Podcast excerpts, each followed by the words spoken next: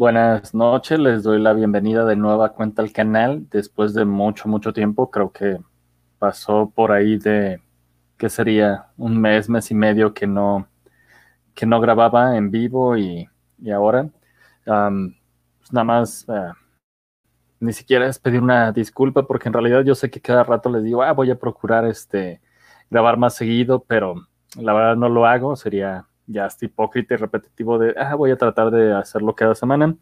Eh, simplemente, pues, decir a las personas que siempre están al pendiente de del, eh, este pequeño podcast, que en realidad hasta ahorita recordé que era, que era un hobby, ya no lo había estado viendo así, pues eh, gracias por preocuparse.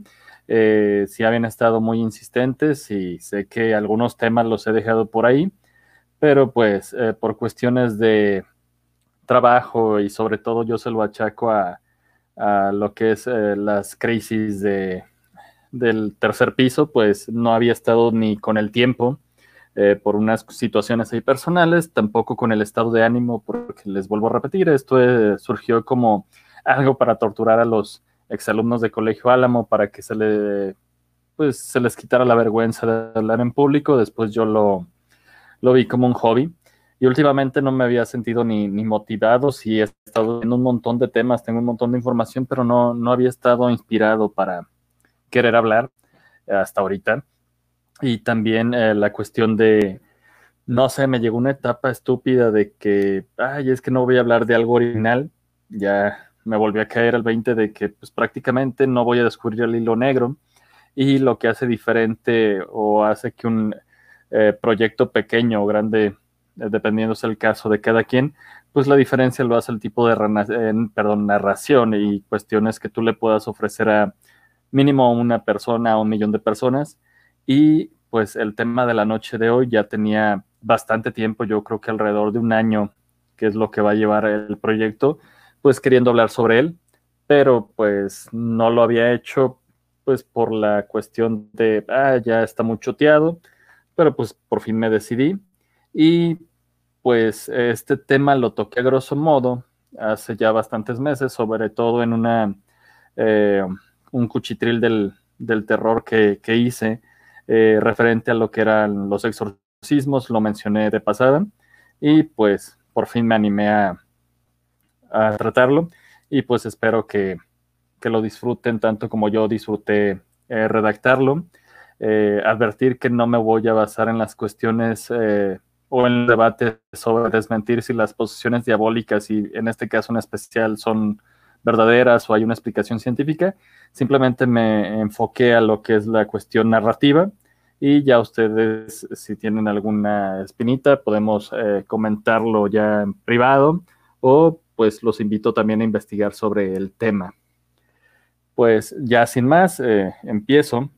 En 1971, el escritor estadounidense William Peter Blatty sacó a la luz su máxima obra, la, cual se puede describir como un rotundo fracaso. Esto debido a que solamente acumuló polvo durante los primeros meses de venta. Sin embargo, Blatty recibió una llamada del popular programa de entrevistas The Dick Cavett Show. Era una invitación para sustituir a un invitado que había cancelado por enfermedad. Sin pensarlo, William aceptó. Y la cosa no acabó ahí. En pleno programa, uno de los panelistas abandonó el show de manera intempestiva. Debido a esto, el escritor tuvo 40 para hablar de su libro en horario estelar.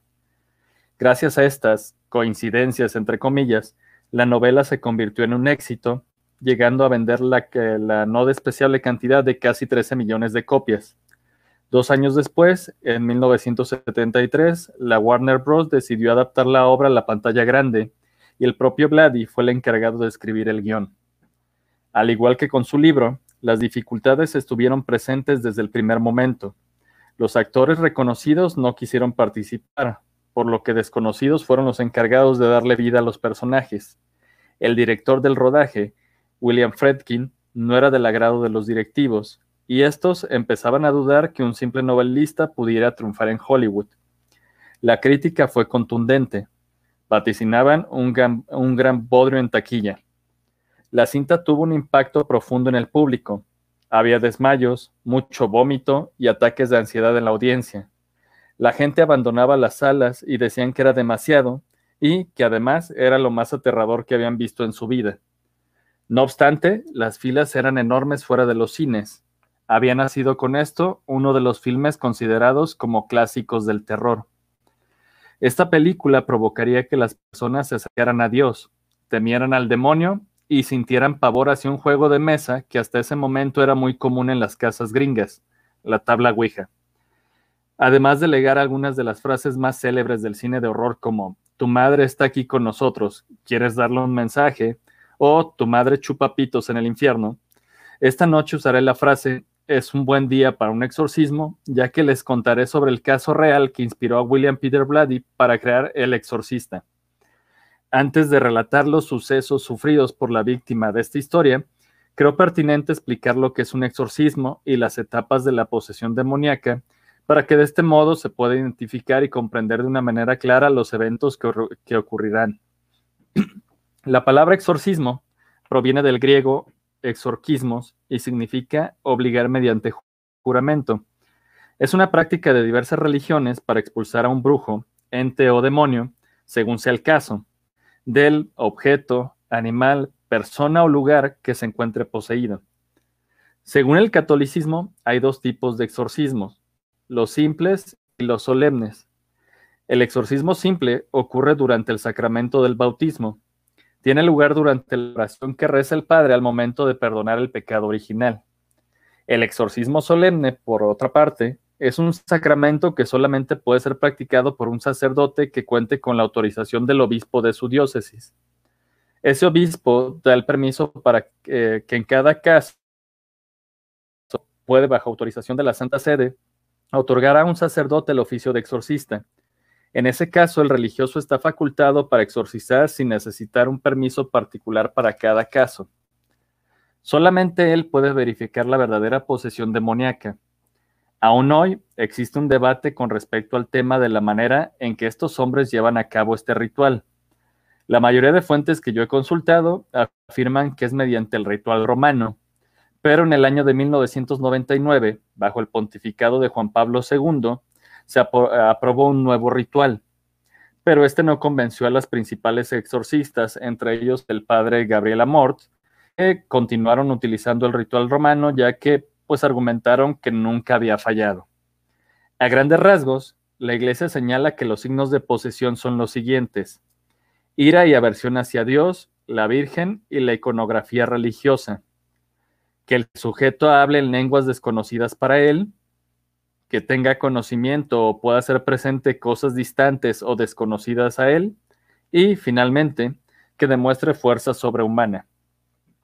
De la misma forma, está tajantemente prohibido para nosotros los católicos que practiquemos las siguientes acciones, ya que nos ponen en riesgo de ser poseídos. Están entre ellas participar en ritos satánicos, consagrar un niño al demonio, hacer un pacto con Satanás, hacer maleficios, practicar invocaciones o adivinación y blasfemar continuamente. Finalmente, según sacerdotes, demonólogos e investigadores de lo paranormal, las posesiones demoníacas constan de tres fases, infestación, opresión y posesión. La infestación puede afectar casas, autos o juguetes en donde el ente o demonio puede alojarse. Ellos pueden fingir ser un fantasma de un niño o de un pariente para ganar la confianza de las personas. El demonio busca la aprobación para quedarse. ¿Se acuerdan de Annabel? Es decir, casi necesita el permiso para comenzar a revelar su verdadera identidad. El ente aumentará su fuerza a medida que el elegido va perdiendo la suya. En la fase de opresión, la entidad da a conocer su verdadera naturaleza y pasa al modo de ataque, que puede ser físico, psíquico o mental. El objetivo del demonio es romper la voluntad de vivir de la persona. Las características de esta fase son eh, la privación del sueño, el aumento de la actividad paranormal, y en la víctima aparecen marcas de mordidas, rasguños e incluso se dan casos de agresiones sexuales. La última fase, la posesión, tiene como fundamento que el demonio tiene el poder necesario para controlar al individuo, a quien deja sin autoestima, voluntad y fe. La entidad está en control la mayor parte del tiempo o las personas pueden escuchar voces que les ordenan que hagan cosas malas. Es en este punto cuando tu alma está en juego. En los casos más extremos, el demonio tiene total control del poseído. La meta del maligno ser es llevar al afectado al término de su vida. Además, quiere llevarse a quien pueda en este proceso con el único propósito de condenar el alma del poseso y llevarla al infierno. Ahora sí, después de toda esta perorata que le estoy aventando, John Hoffman, Roland Doe o Robin Mannheim fueron algunos de los nombres que se crearon para mantener el anonimato de la persona que fue poseída. Su verdadero nombre fue Ronald Edwin Honkeler y nació el primero de junio de 1936. Era hijo de Edwin Honkeler y Odell Kopesh. La familia vivía en una modesta casa junto con la madre de Odell en el 3807 de la avenida 40 en el pequeño pueblo de Cottage City, en Maryland. Este pueblo es cercano a Mont Rainier, es decir, los suburbios de la capital de los Estados Unidos. Em, hago una pausita aquí para saludar, ya se están reportando. De hecho, agradezco demasiado a Isabel Enríquez y a Jack Arevalo, porque pues ahorita ya se están eh, bien metidas, me consta en la causa. No quiero hablar mucho de esa causa, soy hombre y no, eh, sería como más planning y no la comprendo al, al 100%, las apoyo. Y también saludo a Javo, hace mucho que no sabía de él, y a mi estimado Gabriel Quintero. Ahora sí, tengo que señalar que la familia Honkeler era de, profesaba la religión luterana. Ronald era su hijo único, por lo cual era un niño muy mimado, y además sus biógrafos, entre comillas, aseveran que solo convivía con los adultos de su familia, es decir, papá, mamá, la abuela y una tía que era su favorita, que depende de la fuente que nosotros consultemos, le van a poner el nombre de Tilly, Harriet o Dorothy, según sea el caso. Esta tía era una gran influencia para el pequeño. Además de ser permisiva con él, le empezó a hablar de su mentalidad espiritista y le regaló a su sobrino una tabla Ouija, la cual le enseñó a utilizar y esto se convirtió en uno de los pasatiempos favoritos de Ronald. Todo era normal en la vida familiar, pero el 15 de enero de 1949 falleció la tía Tilly a los 54 años debido a esclerosis múltiple. Esto se va a convertir en el catalizador de los sucesos extraños que comenzarían a ocurrir alrededor del pequeño Ronnie. Hay bastantes contradicciones de cómo inició este caso.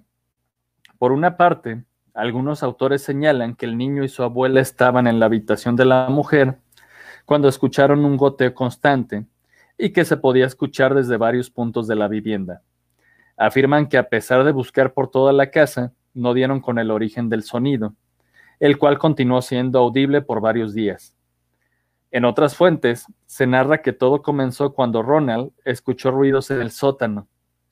Intrigado por la razón del sonido, el niño trató de encontrar el origen, y es aquí cuando todas las narraciones acuerdan que al entrar a la habitación de su abuela, una imagen de Cristo que estaba colgada en la pared se movió, como si alguien hubiera dado un golpe fuerte al muro desde el otro lado. Cuando los padres de Ronald regresaron a la casa, los fenómenos no cesaron, sino que aumentaron. Los ruidos comenzaron a escucharse claramente debajo de las tablas del piso, cerca de la cama de la abuela, con lo cual pensaron que podían ser ratones. Aunque el ruido se tornaba insistente todas las noches, a partir de las 7 hasta la medianoche. Decidieron llamar a un exterminador, pero a pesar de que la casa fue fumigada, los rasguños prosiguieron por 10 días más hasta que al onceavo día se detuvieron. La familia eh, respiró aliviada de que el roedor muriera y su descanso ya no fuera interrumpido. Sin embargo, Ronald creía que él podía seguir escuchando ruido, aunque cuando se lo comentó a sus padres, estos le dijeron que era solamente su imaginación. El niño en este punto empezó a tener dificultades para conciliar el sueño, y lo que no le contó a sus padres es que jugaba constantemente con la tabla Ouija para poder comunicarse con su tía Tilly pero que no lo había logrado, y esto lo tenía desconsolado. Al tercer día de que los rasguños cesaron, los adultos de la casa los volvieron a escuchar. Lo inusual era que ya no provenían de la habitación de la abuela, en la planta superior, sino que ahora se escuchaban en la habitación de Ronnie en el, en el piso de abajo. Y aquí se registra no solo un aumento de actividad paranormal, sino que la familia ya advierte que algo en realidad no va bien. Empiezan a ser testigos de cómo algunos objetos eh, comienzan a levitar y a quedar suspendidos en el aire. Ejemplo de esto es que una jarra de cristal levitó y fue arrojada por algo al otro lado de la habitación y se hizo añicos. La casa también comenzó a impregnarse de un desagradable olor a excremento. A las seis noches de reanudados los rasguños, Odell, la abuela y Ronald estaban en la cama del niño y de repente oyeron algo que se acercaba a ellos. Sonaba muy parecido a una marcha militar con tambores y claramente escuchaban cómo el sonido daba vueltas alrededor de la cama. El sonido solo se detuvo cuando Ronald habló para preguntar, ¿Eres tú, tía Tilly? Al no obtener respuesta, Odell inquirió nerviosa, ¿Eres tú, Tilly? Si es así, toca tres veces. En ese momento, una ráfaga de aire helado golpeó a los presentes y se escucharon tres golpes provenientes del suelo de la recámara. La mujer volvió a insistir. Si en verdad es Tilly, dímelo positivamente y toca ahora cuatro veces en el suelo. Inmediatamente se oyeron los cuatro golpes en la madera del piso, pero estos fueron seguidos por el sonido de arañazos, como si unas garras lo hicieran, pero no en el suelo, sino en el colchón. Este tipo de contacto prosiguió por algunas noches, pero cuando la madre o la abuela de Ronald no prestaban atención a los rasguños del lente, todo el colchón temblaba con ellos encima y en ocasiones era un movimiento violento. En una ocasión, la colcha con que tendían el colchón se descendió por sí sola y sus bordes se levantaron encrespándose, y cuando ellos los tocaron, la colcha cayó sobre el colchón. Pasó el tiempo, y el sábado 26 de febrero las cosas se tornaron serias, ya que en el cuerpo de Ronald aparecieron marcas y rasguños. Después de cuatro noches de ser testigos de las heridas que aparecían y desaparecían sin ninguna explicación en el cuerpo de su hijo, Odell había estado eh, sopesando la idea de llevarse a Ronnie a San Luis, que es donde había nacido, y que quizás el viaje lo podía ayudar con lo que sea que su hijo tuviera. Esa noche, al revisar al niño, Odell quedó aterrorizada al ver que la palabra Luis estaba escrita sobre sus costillas, brillando en un rojo intenso. Atónita, la mujer no pudo salir de su sorpresa, ya que ante sus ojos apareció en la cadera de Ronald la palabra sábado. Confusa y muerta de miedo, lo primero que pensó de él fue que lo mejor era que se quedaran, y para su horror, una nueva palabra apareció en la piel del niño. No. En lo que decidían qué es lo que harían, la actividad fue más violenta y blasfema. Una naranja y una pera pasaron volando en la cocina. Leche y comida fueron arrojados en la mesa. Un peine salió despedido por los aires y esto provocó que se apagaran unas veladoras que Odell había encendido. Además de que una Biblia también fue arrojada por una fuerza invisible. Si la idea de que su casa estaba embrujada pasó por la mente de los Honkeler, pronto esta explicación quedó descartada, ya que en plena clase su escritorio comenzó a vibrar y después se movió de manera rápida y errática chocando con otros muebles. Uno de sus compañeros contó que el escritorio temblaba y vibraba extremadamente rápido, y recuerdo que la maestra le gritó que se detuviera, y él respondiendo, no lo estoy haciendo. Los Honkeler, comprendiendo que el problema no era su casa, sino que probablemente algo estaba centrado en atacar a Ronald, decidieron que ya no asistiera a la escuela para que no sufriera las burlas y el acoso de los niños. Desesperados piden ayuda espiritual y se ponen en contacto con el pastor Leder Miles de la Iglesia Evangélica Luterana de San Esteban. El reverendo pasó una noche en la casa de los Honkeler, en donde presenció algunos fenómenos paranormales, pero creía que Ronald podía haber ideado todo y les propuso que el niño pasara una noche en su casa para poder entender lo que estaba sucediendo. A pesar de que el pastor esperaba probar que todo era un engaño, el padre Schulz comenzó a presentar cosas aterradoras en su propia casa. Por ejemplo, escuchó los rasguños que provenían de sus paredes, vio objetos levitar y que se movían, e incluso una silla comenzó a inclinarse por sí sola hasta que cayó de manera lenta en el suelo. Quizá lo más increíble que observó el reverendo fue cuando la cama comenzó a vibrar con Ronald en ella. Asustado, pero escéptico, Schultz bajó el colchón al suelo y vio cómo éste se movía de lugar. Además, las cobijas con que Ronald estaba cubierto se elevaron y se movieron por la habitación.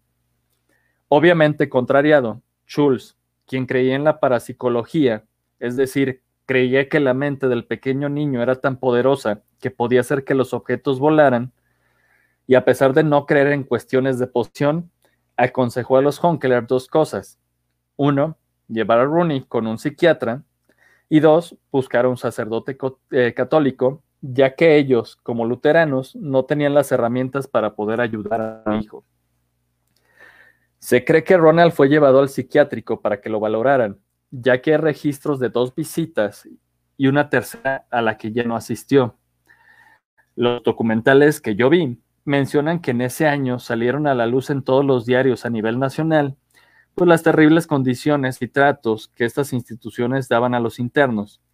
Y lo más seguro es que los Honkeler optaran por no seguir llevando a Ronald con los psiquiatras. En cuestión del sacerdote católico, la familia recibió la ayuda del padre Albert Hughes de la iglesia de St. James Parish.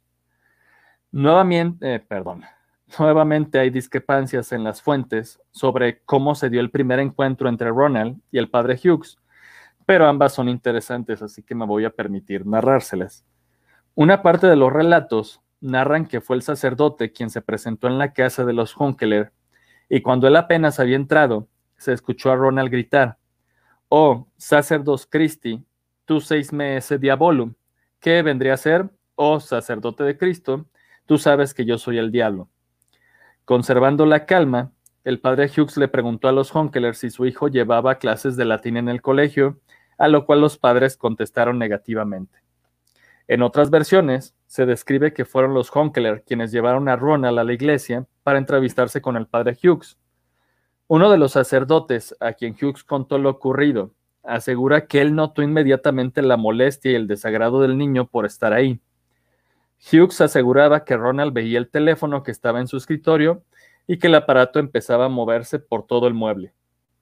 Había algo en ese chico que no le gustaba en lo absoluto, y a pesar de que era un día con un clima agradable, empezó a hacer un frío horrible y el ambiente en la habitación se tornó inquietante.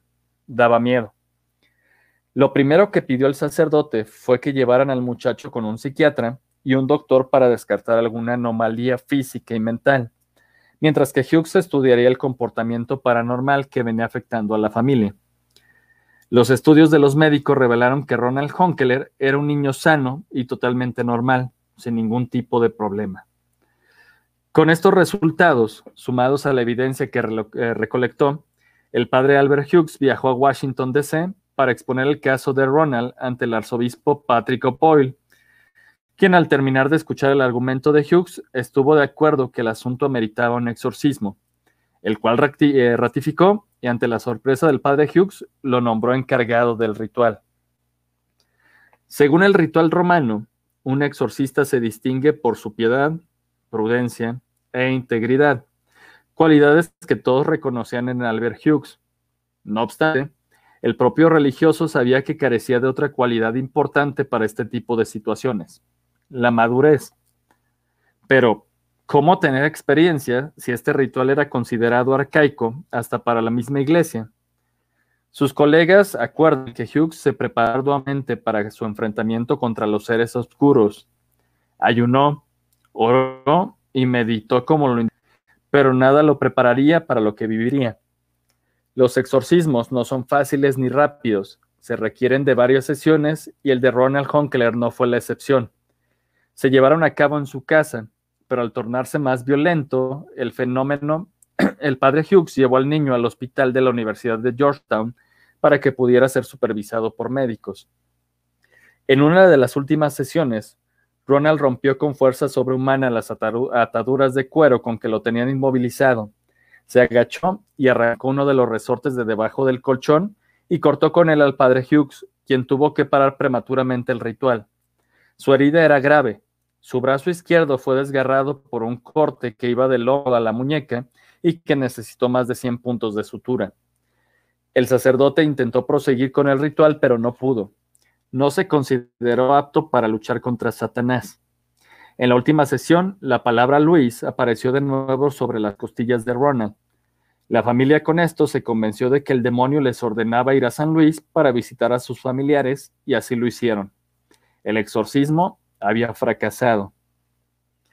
La familia se quedó en la casa de Leonard y Doris en el 8435 de Ronak Drive, pero el cambio de urbe no ayudó en nada. Los fenómenos siguieron a Ronald y aumentaron de poder. Su prima, o primo, dependiendo de la versión que uno consulte, que estudiaba en la universidad, contactó a un profesor que era sacerdote católico, el padre Raymond J. Bishop, y le pidió que ayudara a su primo. El clérigo prometió a la joven que iría a ver a Ronald. El 9 de marzo, Bishop pidió a su amigo, el también sacerdote William S. Bowden, que lo acompañara a realizar una visita. Al llegar a la casa notaron un ambiente tenso. Al entrar a la habitación encontraron a un, Ronald acostado y completamente quieto sobre una cama que temblaba violentamente. Se acercaron a él y levantaron su camisa para buscar algún tipo de marca, y ante ellos, como si hubiera sido producida por una quemadura, había una sola palabra, hola. Ambos sacerdotes fueron testigos de cosas eh, paranormales que los iban convenciendo cada vez más de que ese pequeño estaba realmente poseído. Las sacudidas violentas del colchón, que la cama se moviera un metro de su lugar original y, en varias ocasiones, quienes se encontraban en la habitación se subieron al colchón para detener su frenético movimiento, pero este seguía sacudiéndose, todo ello mientras Ronald estaba tranquilamente acostado Finalmente las sacudidas cesaron, pero si los sacerdotes abandonaban la habitación, el colchón iniciaba de nuevo a moverse. Alentadas por los religiosos, las personas presentes comenzaron a interrogar al ente dentro de Ronnie. Alguno de ellos le pidió que comprobara que en verdad era Tilly, y por alguna razón que no logró comprender, le preguntó sobre un dinero que ella había ocultado. La voz que salió del niño respondió que el dinero estaba dentro de una caja fuerte que se encontraba en el ático. Cuando los interesados fueron a revisar y corroboraron que era verdad lo dicho por la entidad, se dieron por satisfechos y quedaron sorprendidos. Pero para Bishop y Bowder quedaba claro que lo que ocurría con Ronald no era mental, sino algo demoníaco. El 16 de marzo, el padre Bishop fue a entrevistarse con el arzobispo Joseph E. Reader, Después de escuchar la explicación y valorar las evidencias, Reader autorizó a Bishop para que a Ronald Honkler se le realizara un exorcismo con la condición de que el padre Bowden fuera el encargado de llevarlo a cabo. Nuevamente, el sacerdote en cuestión jamás pretendió participar en el ritual, pero eh, William Bowden aceptó la orden. Uno de los requisitos para el ritual es que se lleve un diario, que en este caso escribió Bowden tengo que resaltar que al inicio, que al inicio la redacción de, perdón, que inició la redacción de cero, ya que nunca hizo mención del primer intento de exorcismo. Como equipo fijo se deben mencionar a los padres William S. Bowden, Raymond J. Bishop y Walter Halloran, que según el libro consultado se refiere que este último iba como psiquiatra o como apoyo para sostener al niño, pero en un documental de Biography Channel, el padre Halloran afirma que él solamente fue porque el padre Bishop le pidió que lo llevara en un automóvil a visitar a un niño, que al llegar a la casa le dijo que entrara con él y lo ayudara a contestar unas oraciones. Halloran asegura que después de un rato y al ver la cama vibrar y la actividad paranormal, cayó en la cuenta de que estaba en medio de un exorcismo. Según el ritual romano, el sacerdote a cargo es quien debe ordenar al demonio que salga. Este proceso viene en el praequipio tibi y se da a través de cuatro mandatos. El primero es que el demonio dé su nombre en latín, ya que no puedes ordenarle que salga si no sabes de quién se trata. El segundo es que diga el día y la hora en que saldrá. El tercero es que obedezca todo lo que el exorcista le exija. Y el cuarto y último es que no haga ningún daño a los presentes. Sería larguísimo describir sesión por sesión de este segundo exorcismo, pero dentro de los lo más sobresaliente se menciona que aparecieron tres marcas paralelas en el estómago del niño, quien no pudo provocárselas, ya que tenía las manos a la vista. Del mismo modo, hubo rasguños en sus piernas, muslos, pecho, cara y garganta. También la palabra infierno fue escrita en su pecho y una imagen del demonio fue dibujada claramente en su pierna derecha. El ser maligno tenía una apariencia similar a, similar a la de un murciélago. Cuando le preguntaban acerca de su salida, la palabra go, que podríamos traducirla como ir o váyanse, apareció en la entrepierna de Ronnie junto con una flecha que apuntaba hacia su pene lo cual fue interpretado por los sacerdotes como una afirmación de que el demonio saldría en forma de orina. De igual manera, una marca apareció en su piel, era la letra X, y la interpretación de los religiosos fue que en 10 días sucedería la expulsión, nada más alejado de la realidad.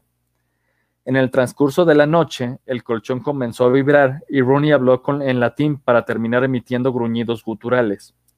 En un ataque de furia tuvo que ser retenido por tres personas, pero sus intentos fueron en vano, ya que el niño mostró una fuerza descomunal. Se soltó de quienes lo sujetaban y golpeó al padre Halloran tan fuerte en el rostro que le fracturó la nariz. El niño, que al parecer estaba inconsciente, comenzó a hacer algo extraño, ya que golpeaba la cama y las almohadas como si combatiera con alguien. Los sacerdotes empezaron con rezos y a rociar con agua bendita al niño, y después de un buen rato Ronald despertó, Narró tranquilamente a los clérigos que había tenido un sueño en el que luchaba contra un enorme demonio de color rojo. Al tocarlo, se sentía viscoso y tenía mucha fuerza. Este demonio estaba empeñado a que Ronald no atravesara unas puertas que, de hierro en la parte superior de un pozo muy profundo en el que hacía mucho calor. Las diversas sesiones tenían agotado a Ronald, que a veces no podía sentarse, sostener las cucharas o vasos y en los casos más extremos ni siquiera era capaz de abrir los ojos. Halloran describía que a veces el menor, en este tipo de estados de letargo, pues se, veían, eh, se veía repentinamente interrumpido con blasfemias o demostraciones de habilidades artísticas, en especial el canto, ya que el niño podía hacerlo como un profesional y cantar algunas piezas, pero al recobrar el control no recordaba nada. También relata que algo que no olvidaría jamás serían los escupitajos. Ronnie tenía una habilidad y puntería asombrosa para acertar con los gargajos en el rostro de los sacerdotes sin importar que estuvieran a gran distancia, y en los lapsos que el menor volvía en sí, preguntaba por qué los hombres estaban limpiando su cara. Las visitas a la casa continuaron, pero Ronald, eh, Ronald no presentaba señales de mejoría. El 18 de marzo, mientras los sacerdotes rezaban el Ave María, el niño se puso de pie sobre la cama, arrancó su ropa interior y la arrojó a los sacerdotes para finalmente vomitar encima de ellos. A partir de este momento, Ronnie comenzó a hacer pipí en la cama y en algunas ocasiones orinaba sobre los exorcistas. Llegado a este punto, el padre Bishop tomó la decisión de que el ritual debía continuar en un hospital, así que trasladaron al ala psiquiátrica del Hospital de los Hermanos Alejandrinos al menor. El exorcismo continuó sin ninguna novedad.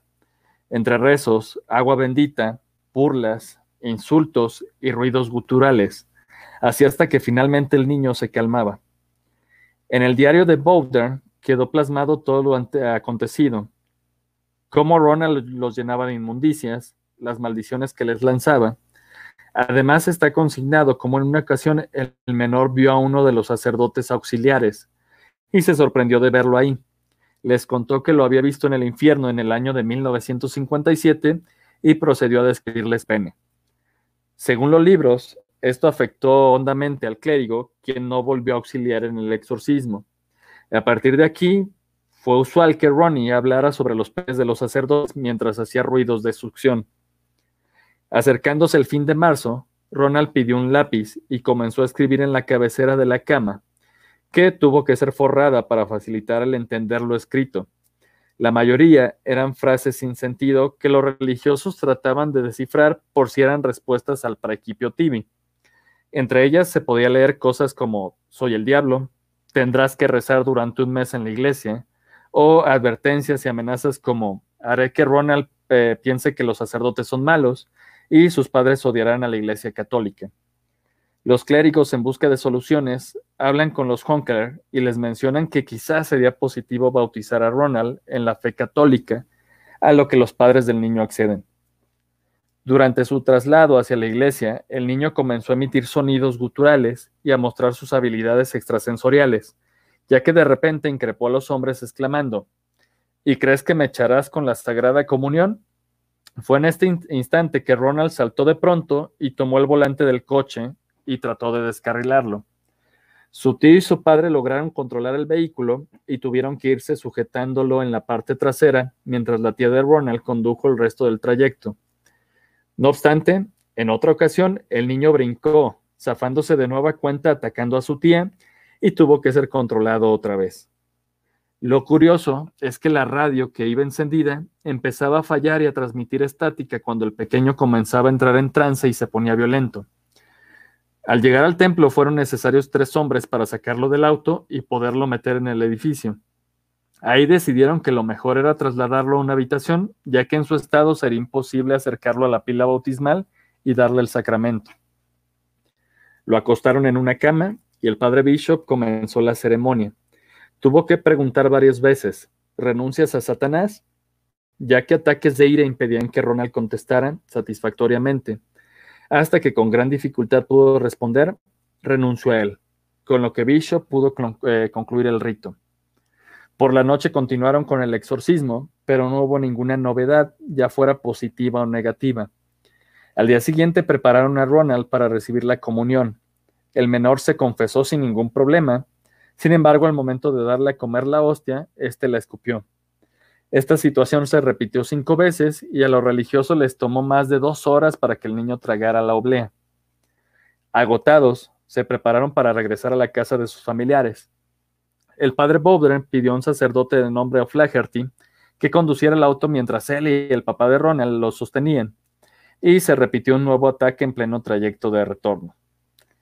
A pesar de que se menciona que el exorcismo fue llevado a cabo en casas, hospitales e iglesias, el padre Halloran narró que estaban conscientes de que el rito estaba desgastando a Ronald y que por eso ocasionalmente le brindaban respiros. Uno de ellos fue cuando lo llevaron a Casablanca, una casa de retiro de los jesuitas en Saint Louis. El padre Halloran narra que acompañaba a Ronnie en una caminata por la explanada, en donde el niño estaba fascinado con las esculturas que representaban las dos estaciones del Via Crucis. Preguntaba sobre lo que sucedía, cuando, intempestivamente, su cara cambió y comenzó a correr por la vereda que conducía a un pequeño pero alto acantilado. Horrorizado, Halloran corrió tras él y lo pudo sujetar faltando pocos metros para llegar a la orilla. En ese momento Ronald eh, volvió en sí y extrañado preguntó al sacerdote por qué lo sujetaba. Walter Halloran confesó que sintió un miedo enorme al ver la facilidad con que el demonio podía quitar una vida. Toda la familia estaba exhausta de la situación, al igual que los exorcistas, pero el ritual va a continuar. Dentro de lo eh, relevante que aconteció está registrado que Ronald arrancó cuatro páginas a una Biblia cuando fue presionado para que hablara en latín, y cuando se dignó a repetir las órdenes del prequipio, las finalizaba con groserías y ofensas, hasta que sin duda, por desesperación imagino yo, le pusieron una almohada sobre el rostro para amortiguar los gritos. Cansados y cabizbajos, Edwin y Odell Honkeler decidieron regresar a su hogar, ya que el ritual no estaba ayudando mucho y el padre no podía descuidar más su empleo. Ante la sorpresa de todos, incluida la mía, el padre Bowden y el padre Bishop no renunciaron a su labor, y como los exorcistas de Ronald, acompañaron a la familia en su viaje a Washington, D.C. Al llegar a su hogar, los sacerdotes aconsejaron a los Honkeler que internaran a Rooney en un hospital para que su salud no se deteriorara todavía más. El inconveniente fue que ningún nosocomio quiso aceptar al niño, ya que no contaba con ningún tipo de enfermedad y los doctores no querían involucrarse con la supuesta condición espiritual del niño. Finalmente, el menor regresó al hospital de los hermanos alejandrinos, quienes eh, proporcionaron una habitación individual acondicionada con barrotes en las ventanas. Con esto, el rito continuó con los usuales ataques de ira, ofensas, vómito y blasfemia. Coincidentemente, el exorcismo se prolongó durante toda la celebración de la Semana Santa y de Pascua de aquel año, El lunes 18 de abril, un día después del domingo de Pascua, la batalla llegaría a su fin. Ese día los sacerdotes pusieron rosarios, crucifijos y medallas en el cuello de Ronald. Además forzaron al niño a sostener una cruz en su mano. Un sacerdote de apellido Whitman intentó darle la comunión en tres ocasiones, pero Ronnie no lo permitió. El exorcismo duró horas y se necesitaron alrededor de cinco personas para tenerlo bajo control. Ronald los ofendía y se burlaba de ellos. En un momento del praequipio tibi, el pequeño se encaró con los sacerdotes y con una voz gutural y lanzando una mirada amenazante les dijo, Eso no es suficiente. El niño debe decir una palabra más, una palabra pequeña, mejor dicho, una palabra grande, pero él nunca lo dirá empezó a tener ataques epilépticos breves y a las 22:45 horas se veía tranquilo a pesar del agotamiento. Sin aviso, comenzó a decir con voz potente, Satán, Satán, yo soy San Miguel y te ordeno a ti y a los espíritus que te siguen que dejen este cuerpo en el nombre de Dominus. Inmediatamente, ahora, ahora, ahora. Dentro de la habitación se escuchó un sonido fuerte, parecido al disparo de una pistola, y Ronnie tuvo convulsiones violentas por casi 10 minutos. Al mismo tiempo, en la iglesia de San Francisco Javier, varios sacerdotes que se encontraban orando tuvieron una visión. La cúpula del templo se iluminó con una luz muy blanca y presenciaron cómo la imagen del arcángel Miguel aparecía ante ellos para luego desaparecer sin más explicación. En la habitación, mientras los médicos trataban de tranquilizar a Ronald, los padres Bishop y Bowden comentaban lo sucedido y concluyeron que la palabra mencionada antes por el demonio ya había sido dicha por el niño. Esta palabra era Dominus, que quiere decir el Señor. Cuando Ronald despertó, se veía completamente relajado y con una voz llena de tranquilidad le dijo a los presentes, se fue. Después, ante las preguntas de los sacerdotes, Ronald les narró qué había sucedido. Les dijo que había visto una luz brillante que dentro de esa luz estaba un hombre muy hermoso que tenía el cabello crespo, que su cabellera se movía debido a la brisa que pasaba por él. Iba vestido con una túnica inmaculadamente blanca y que le quedaba muy ajustada. La vestimenta daba la impresión de estar hecha con un material parecido a las escamas de un pez. Solo la parte superior de su cuerpo era visible. Ronald contó que el hombre llevaba una espada en su mano diestra y el arma era ondulada y estaba envuelta por llamas.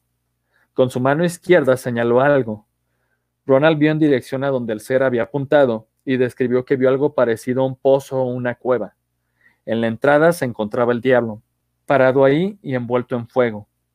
El demonio se resistía fieramente contra la voluntad del ángel y rió horriblemente. El niño continuó diciendo que en ese momento el ángel sonrió y que comenzó a hablar con voz atronadora pero que Ronald solamente pudo escuchar la palabra Dominus. Mientras el ángel hablaba, el niño afirmó que el diablo y aproximadamente diez seres que parecían ser subordinados corrieron dentro del pozo. En cuanto el diablo y sus esbirros se perdieron de vista, unos barrotes aparecieron en la entrada de la cueva, así como la palabra despecho sobre ellos. En ese momento, Ronald narró que sintió un jalón en la zona de su estómago, escuchó dentro de él un chasquido y tuvo una sensación de relajación completa. Afirmó que no se había sentido así desde enero. Los tres sacerdotes juraron que no hablarían de esto con nadie, pero el 20 de agosto de ese mismo año, en 1949, salió un artículo en el eh, prestigiado, Washington Post, escrito por el reportero Billy Brinkley. El título rezaba, Sacerdote libera niño de Mont Rainier de las garras del diablo. 21 años después, un estudiante de la Universidad de Georgetown lo leería y la idea daría vuelta en su cabeza. El joven era William Peter Blatty. Él no fue el primero ni el único en escribir sobre el caso. Al inicio di los alias dados por la prensa y otros escritores para cumplir con la consigna de la iglesia, que era proteger la identidad del niño. De hecho, Harto de que no encontró algo acorde a sus expectativas en los documentos y ante el silencio de los clérigos, Vladi decidió dejar el resto a su imaginación, pero de manera ingeniosa nos dio una pista del nombre verdadero de la víctima de posesión. Si bien el personaje de su novela es una niña, él es del nombre de Regan Teresa. El nombre Reagan es muy familiar para los estadounidenses, ya que era el apellido de Ronald Reagan, que fue un actor famoso en las décadas de los 30 y 40, pero quien además se convirtió en el presidente número 40 de los Estados Unidos entre 1981 y 1989. Si en este momento me estás odiando y pensando cómo diablos sabrías eso y que te la sudan los gringos, aquí hay otra conexión un poquito más estúpida, pero que una persona que no sea del gabacho y haya visto la película podría entender. El nombre completo de la niña es Regan Teresa McNeil. Ya depende de ti sacar esta conjetura. Como colofón a este relato, que ya estoy viendo que lo alargué más, según yo nada más me iba a tomar media hora leerlo, les diré que Ronald Edwin Honkeler llevó una vida totalmente normal y feliz.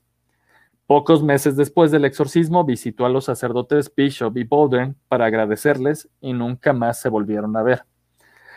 Los padres de Ronald se bautizaron católicos al poco tiempo y él se convirtió, según las fuentes, en un exitoso empresario con hijos y nietos.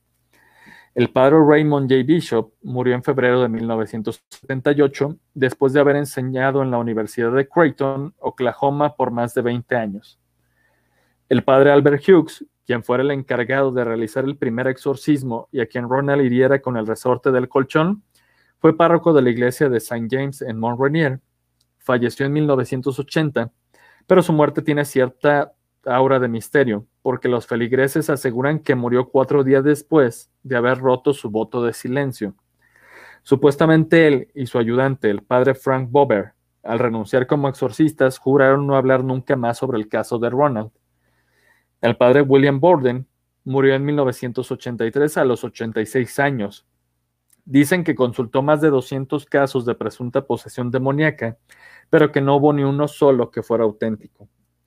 El padre Walter Halloran, el más joven de todos, él fue voluntario en el ejército de los Estados Unidos, yendo a finales de los 60 a Alemania y después llevando consuelo a los soldados en Vietnam, en donde dijo que ninguna maldad podía compararse como la que vio dentro de aquel niño en una cama de hospital en 1949.